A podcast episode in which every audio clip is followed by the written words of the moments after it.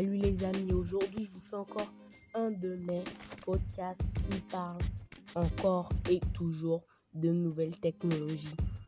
Et aujourd'hui je vais pas vous parler de, de nouvelles technologies en soi, mais je vais vous parler, bon, je vais vous faire un top 5 des meilleurs smartphones à moins de 200 euros.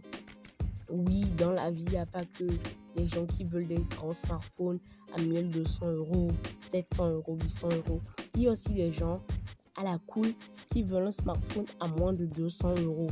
Oui, ça existe. Et aujourd'hui, je vais vous parler des, 5 meilleurs smartphones qui, sont les meilleurs smartphones que j'ai pu voir à moins de 200 euros. Mais il y a un truc un peu bizarre dans ce podcast, c'est que tous les smartphones dont je vais parler des, sont issus des marques chinoises. Parce que les Chinois font les meilleurs rapports qualité-prix, surtout dans l'entrée milieu de gamme. Et je vais commencer par un des best, best, sellers. Un des meilleurs qui fait le rapport qualité-prix.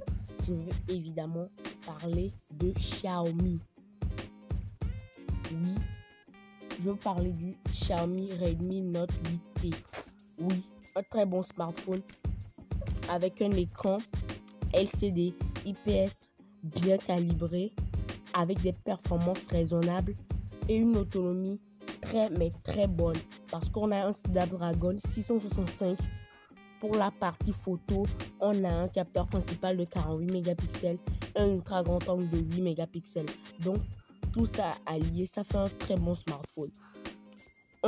le, deuxième meilleur, en fait c'est pas les meilleurs, mais je les ai pas classés le meilleur, le deuxième. En fait c'est juste les smartphones en eux-mêmes que j'ai, dont je parle. Le Redmi 5 Pro. Oui, moi ce smartphone qui m'a extrêmement étonné d'une marque que je ne connaissais même pas. Mais même pas. Oui, même pas du tout. C'est le tout premier produit de la marque dont j'ai entendu parler et qui m'a fait connaître que, bah ouais, il y a une marque qui s'appelle Rinier, elle existe.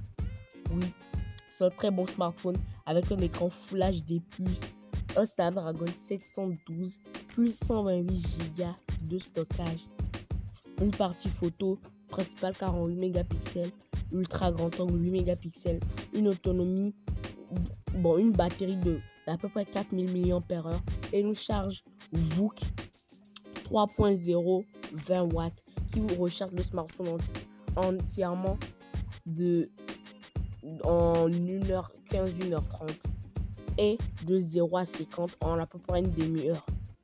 Oui, c'est un très bon smartphone. Moi, j'avais jamais entendu parler de la marque et c'était le tout premier produit dont j'ai entendu parler.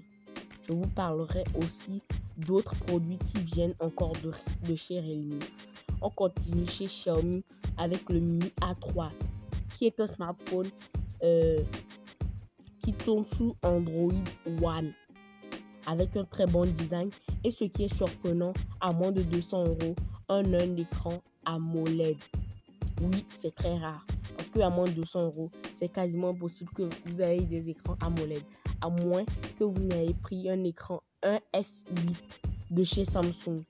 Mais bon, on a un dos en verre. Tout, on a un dos en verre de très bonne qualité. Et, mais l'écran, c'est un AMOLED, mais en HD+. Je crois HD simple même. Et on a un capteur et un lecteur d'empreinte sous, sous l'écran qui est lent, mais quand même il est là. On a Snapdragon 665 et on a quand même de belles performances photo, même si elles ne sont pas très bonnes. Et on, a une bonne autonomie, même si elle n'est pas très autonome. Cette fois, on va arrêter le petit TikTok entre Realme et Xiaomi. On va passer à Oppo, qui a aussi quand même une très bonne marque sur le rapport qualité-prix. Et je vais vous parler du Oppo A5, qui a un bon design, de un bon design. Surtout le design, moi j'adore qui a de belles performances. Le Snapdragon 665. Donc, prenons un peu.